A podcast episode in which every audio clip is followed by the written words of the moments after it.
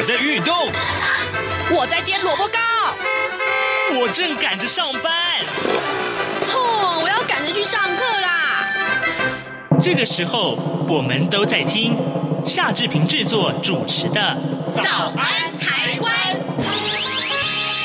早安台湾带给你最热门的时事访谈，最感动的人物专访，最直接的民意表达。对，让我们一起收听《早安台湾》。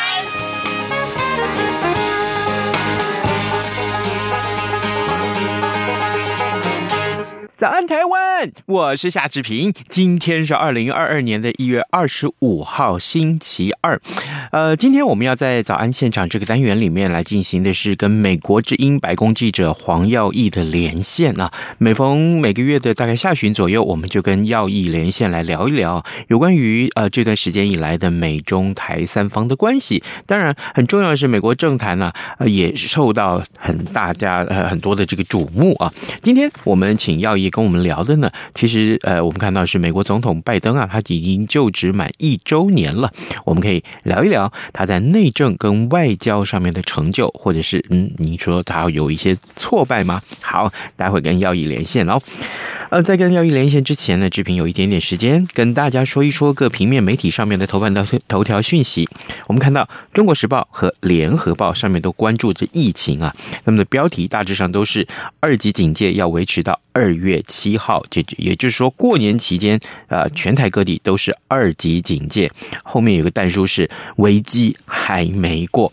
怎么回事呢？我们先看《中国时报》的内文呢、啊。呃，新冠肺炎的本土确诊新案昨天降到十五例，呃，疫情指挥中心就宣布说，到二月七号为止，全台防疫警戒维持在二级，医院还有就是住宿式的长照机构都禁止探病啊。呃，疫情。指挥官，呃，陈时中，他坦言说，本土的案例减少，可能是跟礼拜天的这个裁减量少有关呢。呃，危机还没有完全全度过。前进指挥所的指挥官王必胜，他也说，今天将会针对桃园自贸港加值园区里面的公司做二采。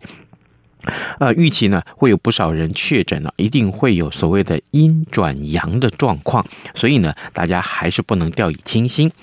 呃，联合报的内文大致上也是如此啊，但是呢，呃，可能在春节期间到底呃防疫有哪些规定？今天联合报有一张图也为大家做了很呃概略式的一个会诊，呃呃。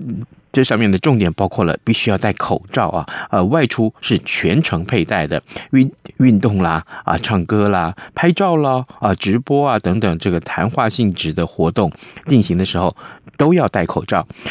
那至于什么时候可以不戴口罩呢？外出的时候有饮食的需求，嗯，当然就不在话下啊。还有就是这个农林渔牧业啊，在空旷的地方工作，还有山林啊、海滨啊，啊，这个温泉、冷泉啦，啊，呃，还有就是三温暖这些，呃，戴口罩就会不适合的这个时候。那另外啊，全台的医院是停止呃禁止探病的。还有呢，就是餐饮跟营业场所跟公共场所有一些规定啊，呃，各位还是要注意到出入这些场所的时候，必须要有十连。啊，量体温，还有呃，提供这个洗手跟消毒的相关设备。而至于在双铁啊、客运这车厢啊、这搭船的时候、搭飞机的时候，也都是禁止禁止饮食的。好，另外就是卖场、超市跟市场里面都不开放啊试吃，绝对不开放试吃。还有就是需要人流管制。另外，可能大家要问到，就说，哎，那这些宗教场所还有宗教的这个呃。集会怎么办？其实这是人流的控管，还有这个动线的分流要做好，也是禁止饮食跟禁止现场分分分装啊。另外呢，除了这个呃同住的家人之外啊，香客大楼啦，还有这个呃会馆都限一人一室，所以这些个限制啊，可能大家还是要特别注意到。另外，《自由时报》上面头版头条就是告诉大家，共机共建啊，如果持续扰台的话，那么双城论坛论坛，台北市的这个双城论坛的预算，呃，北市的市议会会冻结的。不过，另外大家最瞩目的这个消息，可能是接下来的这一则，就是。呃，《自由时报》的头版上面告诉我们说，呜、哦，立法院三读通过了同车连坐可罚一点五万元新台币，就是酒驾没有肇事的话，即使是没有肇事，最重也要判三年徒刑。这、就是我们看到今天很重要的消息，相信很多人对这个消息都是有感的哦。好，呃，现在时间已经是早晨的七点零五分二十秒了，我们先进一段广告，广告过后马上跟耀毅连线喽。各位听众，因应冬季频率实施，自十一月一号起到二零二二年二月二十八号止，原上午六点到八点，透过短波六零七五千赫对华中，短波六一零五千赫对华南，短波九九零零千赫对华北播出的华语节目，调整为六点三十分到八点三十分播出。另外，原本晚间十九点到二十点透过短波一一六一零千赫对华北播出的华语节目，则暂停播出，造成不便，敬请见谅。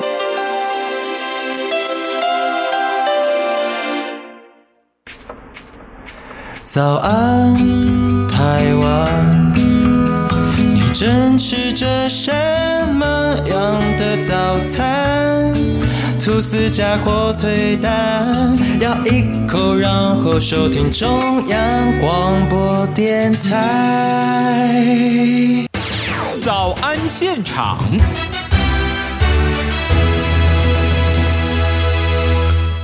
这里是中央广播电台台湾之音，您所收听的节目是《早安台湾》，我是夏志平。此刻时间早晨七点零六分四十七秒啊，我们要为您连线美国之音的白宫记者黄耀毅，我们请耀毅要为我们传递来自美国最新的、最新的、大家最受瞩目的消息。耀毅，早安。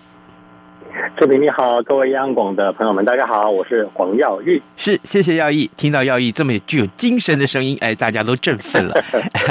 耀义，现在美国很冷吗？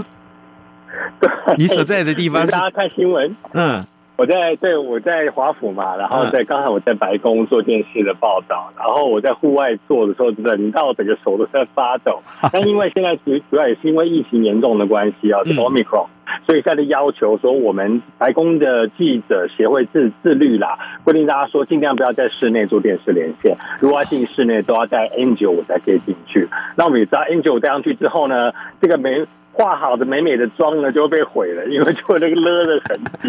所以我就只好在室外做连线，所以冷到整个手都在发抖。嗯，OK OK，啊，辛苦了，辛苦了。好，我们首先来关注啊，嗯，美国总统拜登他已经就职满一周年了。我知道这阵子的是很多美国新闻都会焦专注在这个焦点上面。首先先请请教外溢啊，呃，耀毅，对不对？对不起，他呃，拜登在这个内政跟外交上面有哪些个成就或者是挫败？对，所以在内政上面呢，其实他的挫败是比较呃挫折感，他感到比较大了哈，嗯、因为他上个星期四他的是他就职的一周年，这星期三的时候他就开了一个长达两小时的记者会，然后在上面其实他也很坦诚，就是说他觉得反对党都是为反对而反对，嗯，所以他很多他的法案每次送进去国会，然后就是一这个没有办法推行，或是没有办法通过，所以他就觉得很挫败。那包括像是。通货膨胀这个东西呢，还是让他受到很多人的这个指指责哦。因为这个去年十二月的通货膨胀率，美国通货膨胀涨到百分之七，是一九八二年以来涨幅最快的一次。那我们知道，这当然不止拜登在记者会上也自己讲，他说这不是只有美国，这个是全世界因为疫情的关系而造成的现象。因为呃，疫情大家都关了两年嘛，然后突然之间疫情好转之后呢，工厂开始生产，大家开始上班，也开始狂买东西，所以经济急速增长，那商品供不应求，就会造成通货膨胀。他说，这个不是只有美国，是大全世界大家都要努力要解决的事情。所以他在内政上面呢，就是面临这样子一个很大的挑战。那我们也知道，这个美联储的主席鲍威尔已经说了，叫央行呢也开始逐步退出所谓的因应疫情的。宽宽松货币政策来紧缩，会跟世界其他各国的央行一起来升息，来对抗通膨。嗯，那所以当然在这个内政方面是这个部分。当然，就另外一个重点就是疫情。那疫情呢，拜登搭上来的时候，就是大家都希望他赶快控制住这个疫情哦。就没想到呢，去年明明到五月的时候，他已经是大家还记得记忆犹新，他在这个记者的面前呢脱下口罩，说以后就不用再戴了。然后我也是我在电视连线的时候，我也是有有模那个这个就是有样学样哦，也是说拜登跟我说不用戴了，然后我就是把口罩扯下来，结果没想到才过没多久呢。Delta 病毒就出现了，然后现在 Omicron 的变种病毒又出现了，所以一直很难控制住。然后加上美国国内还是很多人在抗拒各种的防疫措施，包括像是昨天星期天呢，美国才有一大批的这个民众聚集在华府的街头，说呢他们呃反对强制接种疫苗。然后台湾的朋友可能会觉得不可思议啊，大家都想要抢疫苗都抢来不及了。美国是疫苗多到渗出来，多到甚至有疫苗过期了，都还有人不要去打。然后甚至现在美国的州里面一些的家长会呢，他们去告学校，就说呢，你怎么可以强制我小朋友要戴口罩？像是甚至我孩子的什么呃呃受教权、呃健康权，还有他的个人自由权，然后就是就就是说呃在学校里面不要戴口罩。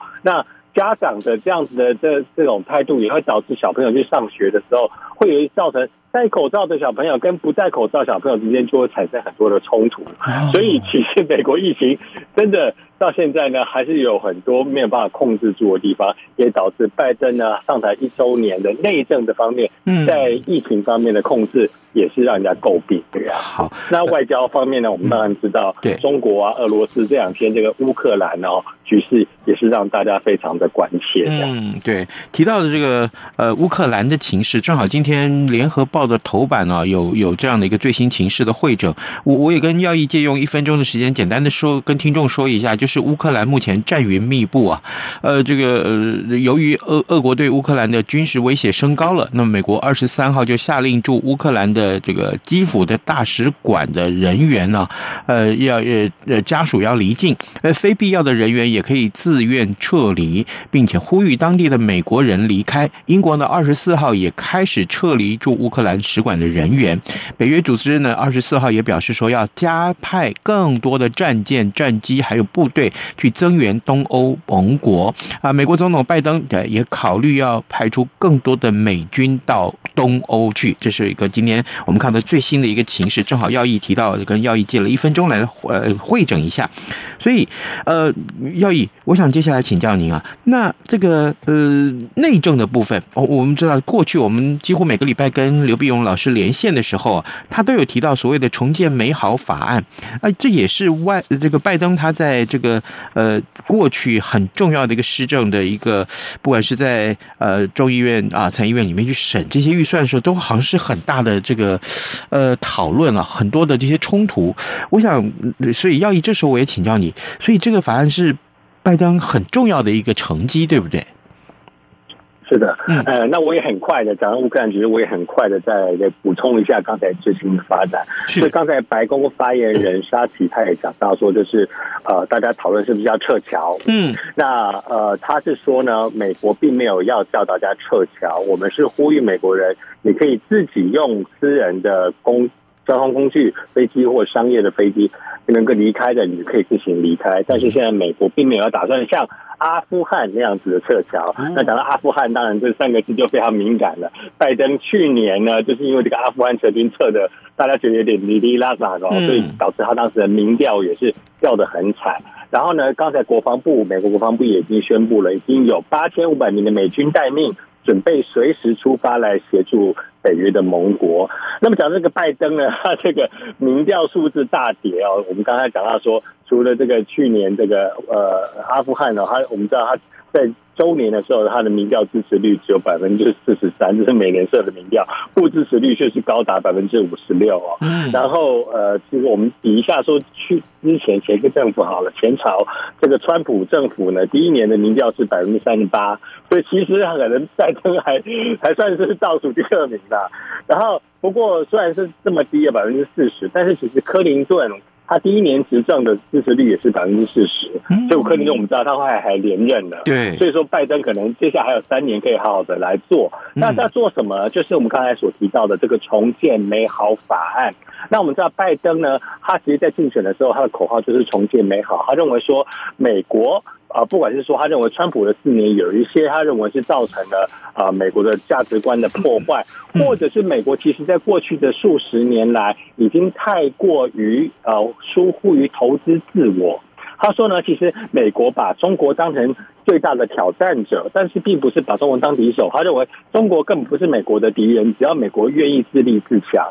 他说，但是就是美国过去的数十年来呢，不像过去，例如说六零年代的时候，那时候不是太空计划吗？甘乃迪啊，要登月啊，上太空，所以有很多的投资。然后那些他说，拜登的说那些投资都有收获。例如说，现在我们不是都有汽车导航系统？对，那其实就是从登月计划的时候。啊，为了要导航而去研发出来的技术，到现在呢，变成说大家是很普及的一个技术。那像手机什么，这些都是当年有这样投资，你才会有技术。所以说，现在他说美国过去的几十年来缺乏这样子对科技、对基础建设的大量投资，因此现在就要来做。那么他的重庆美好法案里面包括包括像是半导体，包括电动车，包括电呃这个就是先进的电池储存技术，各种先进的东西的研发。之外呢，还有美国整个基础建设整体提升，除了一般的这种所谓的铺桥造路之外，呃，之外呢，铺路造桥之外呢，啊，也就是说电动车的充电站，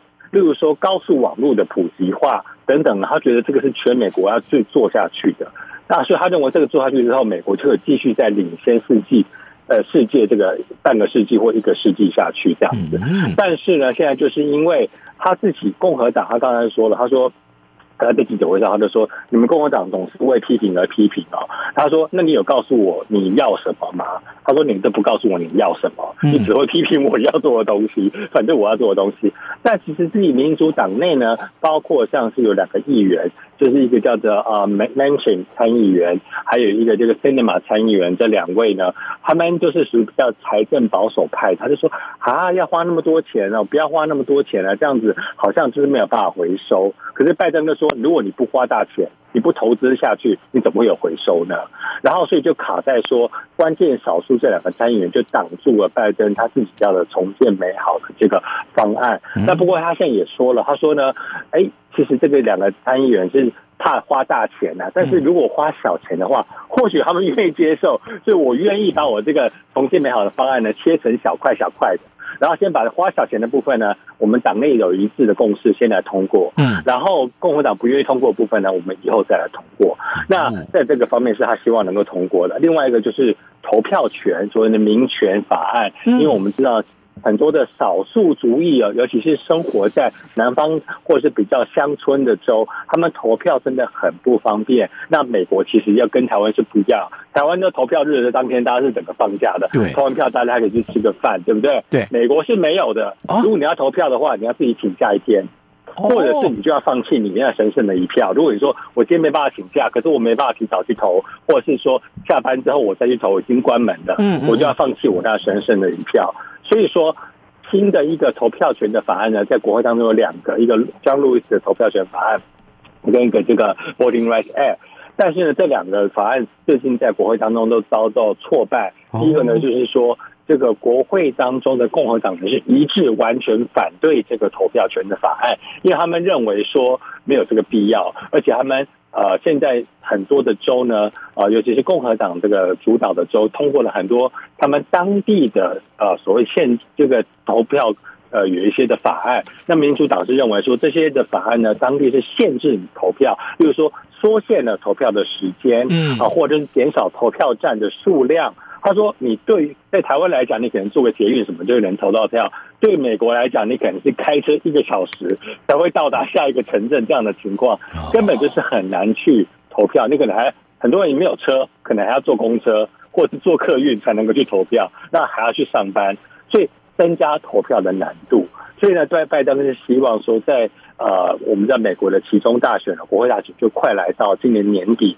他希望在年底之前能够重建美好法案，跟拆成小的部分，小部分先通过，然后投票权法案他还是希望能够尽量能够通过，不过目前看起来的这个希望。还是蛮渺茫的。那对民主党来说呢，这是非常重要的，因为他们认为少数族裔很多其实是支持民主党的。那啊、呃，如果他们没办法投票，或者是他们因为各种因素而没办法投下他们宝贵的一票呢，那就就会少这样的票。那我们刚才讲到这个投票权的法案当中，就是这次没有过的法案当中，也有特别写说呢，西这个以后投票日当天是呃国定例假日，就跟台湾是一样的。是，但很可惜的，这个法案这次是没有通过的。哦，很难想象啊，这个美国应该是民主国家了，可是没有想到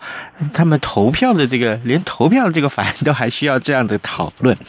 各位听众，今天早上志平为您连线访问的是美国之音白宫记者黄耀毅，我们请耀毅在节目中为大家来分享啊。其实过去这段时间以来，我们看到的美国总统拜登他已经就职满一周年了，不管是内政上或者是外交上，我们看到了耀毅为我们汇整了非常的详细啊，呃，就是拜登的呃呃内政外交上面的一些成。就或者是挫败，所以啊，接下来我们还回到刚刚耀毅所说的这个疫情上面。所以耀毅啊，这个你刚刚提到了，这个美国人好像还是不太愿意戴口罩哈，而且不太愿意打疫苗。这也是呃，我记得至少在上一次你跟我们提到这个呃确诊病例的时候，美国的确诊病例就已经每天是一一百万，这个数字真是让人匪夷所思。到目前为止还是这样的高峰吗？对，所以说呢，这个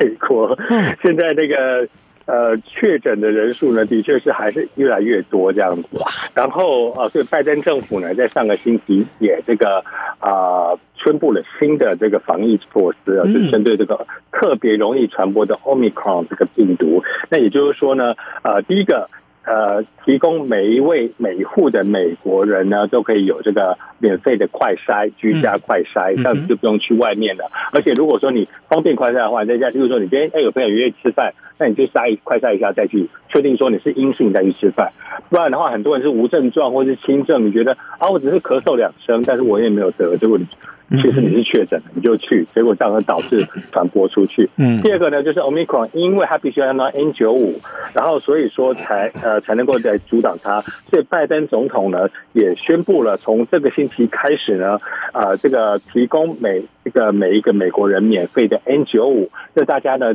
从这个星期开始到。药当地的药局，或者是说社区的这种健康中心，就可以免费索取 N 九五。嗯，然后呢，这个免费的快筛呢，就是上一个呃网站，就是呃，像以下的网站名称我也忘了。那上去之后，它会连到美国邮局的网站。嗯，然后就是由邮局负责呃每一户呢会，只要你有登记，邮局就会送你每一户四套的这个免费快筛。那如果你额外还想要更多的快筛呢，或是你要不同的牌。品牌的快筛，你可以自行购买。然后呢，现在拜登政府已经跟各大保险公司都谈好了，保险公司必须要给付你额外购买的快筛，每个月呢，另外还可以再多买八套的快筛。那所以说，呃，这样子的话，然后你拿拿那个快筛的这个呃发票跟收据，就可以去跟保险公司请款，说啊，我有买这个新冠病毒的快筛。所以现在就是。双管齐下，从居家快筛跟从 N 九五口罩免费提供，希望能够控制住这个 Omicron 的这个疫情。不过呢，最近也看到这个 Omicron 的疫情呢，已经好像已经过了高峰了，已经慢慢的在降下来了。所以呢，这也是一个啊，大家觉得比较乐观的一个啊情况。嗯，我看到新闻上有说，好像还是有人跑到华府去抗议啊？为什么？对，所以我就想说，美国人现在真的是呃，觉得提倡个人自由哦，所以说呃，就是在星期天、昨天的时候呢，就有很多人从外地跑到华府来进行游行抗议，很多人呢，当然在抗议的时间。呃，也是不戴口罩的，像我有同事就去现场采访，是怕的要死。他说啊，这些人又不戴口罩，然后，然后他们就觉得说抗议说，你怎么可以强制我打疫苗啊？然后你就有很多的这个强制力这样，然后他们就很多人还是认为说不相信这个疫苗是真的，或不相信这个呃呃这些疗法是真的这样子，然后所以才会导致说现在这个疫情还是很难以控制。当然，美国人就是。觉得说啊，我个人自由最大了，那到底得不得病或什么的，这个是对他们来讲是一个呃其次这样。尤其这个万一这个 Omicron 就是印象里面大家都是轻症，他可能更轻忽了哟。就是说反正我得了就只是呃得病而已，只是阳性的这个反应而已，我又不会死哈。这个所以可能就对于这个要不要打疫苗，这已经更抗拒了。所以其实我举我自己做例子好了，嗯、我老实说，其实我去年年底呢有确诊，嗯，那我自己是在啊、呃、已经打完两剂的 BNT 辉瑞的疫苗，是，然后后来在又打了第三剂的加强针 booster，然后打完针了之后呢，一个礼拜就有跟呃这个朋友这个 Christmas 嘛，圣诞节大家聚餐的时候就有后聚餐完之后，那个人才说。过两天，那个人说啊，糟糕，我也确诊了。然后我就赶快去调查，去我自己也去快筛，快筛两次阴性。然后后来一但是 PCR，人家说 PCR 其实是抓的比较快、比较准的。对，PCR 检测出来就是阳性的，然后我就开始隔离了。那也是因为我觉得，也是因为我打了这三剂的关系哦。所以说，其实真的只有轻症，主要就是喉咙痒、咳嗽、流鼻涕，主要就是很累，然后很累，我就一直睡觉，然后呃睡觉起来。呃，就在家里就追剧看《华灯初上》这样子，然后对，然后一个礼拜之后呢，觉得过这症状差不多解除了，然后再去快再去筛，然后还是阳性，因为 Omicron 好像差不多要两三个星期才会过，后来第二个星期再去检测的时候就是阴性了，阴性之后就解除了隔离，回到白宫呃来工作，所以说其实呢，真的是。啊、呃，有打疫苗真的对于这个 Omicron 呢是有一定的防护作用，而且也比较轻症。那但是现在美国病例是说，如果你都没有打的话呢，那。不要忘记，它虽然是 Omicron，它还是新冠病毒，所以它其实还是蛮厉害的。所以如果你完全都一二季、一二三季都没有打，那其实对身体还可能会造成比较严重的伤害。是，哎，呃，这个药医啊，对不起，打探一下您的隐私啊。所以在确诊在家里休养的那段时间，是不是真的失去了味觉啊？所以没有哎、欸，其实哦，我看后来看说 Omicron。其实跟 Delta 的这个变种病毒不大一样，因为主要都是先从喉咙痒开始，是但是比较不会去丧失味觉跟嗅觉，所以其实这还好。那啊、呃，一方面也是美国在过去这两年的，因为疫情的关系，有这种 Uber Eats 啊，或者是这种呃送这个杂货店或者送货到家里的服务都已经蛮方便了。嗯，所以其实我在家里隔离了两个星两个多星期，也都 OK。就是吃喝啊，什么都还蛮方便的。那呃，所以对，那基本上因为味觉嗅觉是没有丧失，所以就叫了很多大餐来吃。养病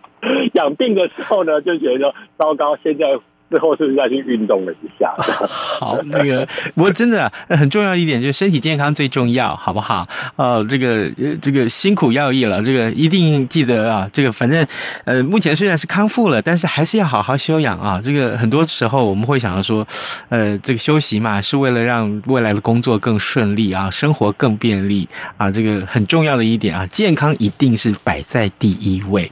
各位听众，我们今天呃为您连线专访的是美国之音。白宫记者黄耀毅，我们请耀毅为大家分享了他在美国呃所采访这个白宫新闻的时候看到的第一手的消息以及相关的观察。我们也非常谢谢耀毅今天跟我们的分享，耀毅辛苦喽，谢谢。好的，感谢志平，感谢各位央广的观众听众朋友们，谢谢。早安，台湾，你正吃着什么样的早餐？吐司加火腿蛋，咬一口，然后收听中央广播电台。早安，报马仔。好的，我们赶快来看一看，刚刚在节目一开始的时候，志平所为您提到，就酒驾没有肇事，最终也可以罚三年，判这个三年徒刑的这个酒驾修法的问题啊，呃，严惩酒驾已经是全国的共识了。立法院的院会昨天三读通过了加重酒驾的这个刑罚啊，啊，行政院呃行政呃行政的行政法的这个相关的条文，还有就是陆海空军刑法修正案，那其中呢，刑法第一百八十五条。之三条的条文修正案呢，会把酒驾未肇事刑度从最严重可判两年增加到三年了。呃，这个并科罚金也从最高的二十万元提高到三十万元。呃，酒驾再犯的肇事者，他的刑度是不变，但增定了得并科最高三百万元的这个罚金，再犯年限也从五年延长为十年。各位，呃，酒驾的处罚越来越严格，各位还是。是要持续的思考，到底我喝完了酒要不要酒驾？这答案是非常肯定的啊，当然是不许不能酒驾。不过，呃，还是有人愿意冒险，对不对？我志平在这边还是提供大家啊这样一个想法，为了所有人的安全，不要酒驾，酒驾是零容忍的。好的，今天节目时间也到了，志平祝您有愉快的一天，咱们节目就明天要开现场直播，请弥勒熊聊电影喽，拜拜。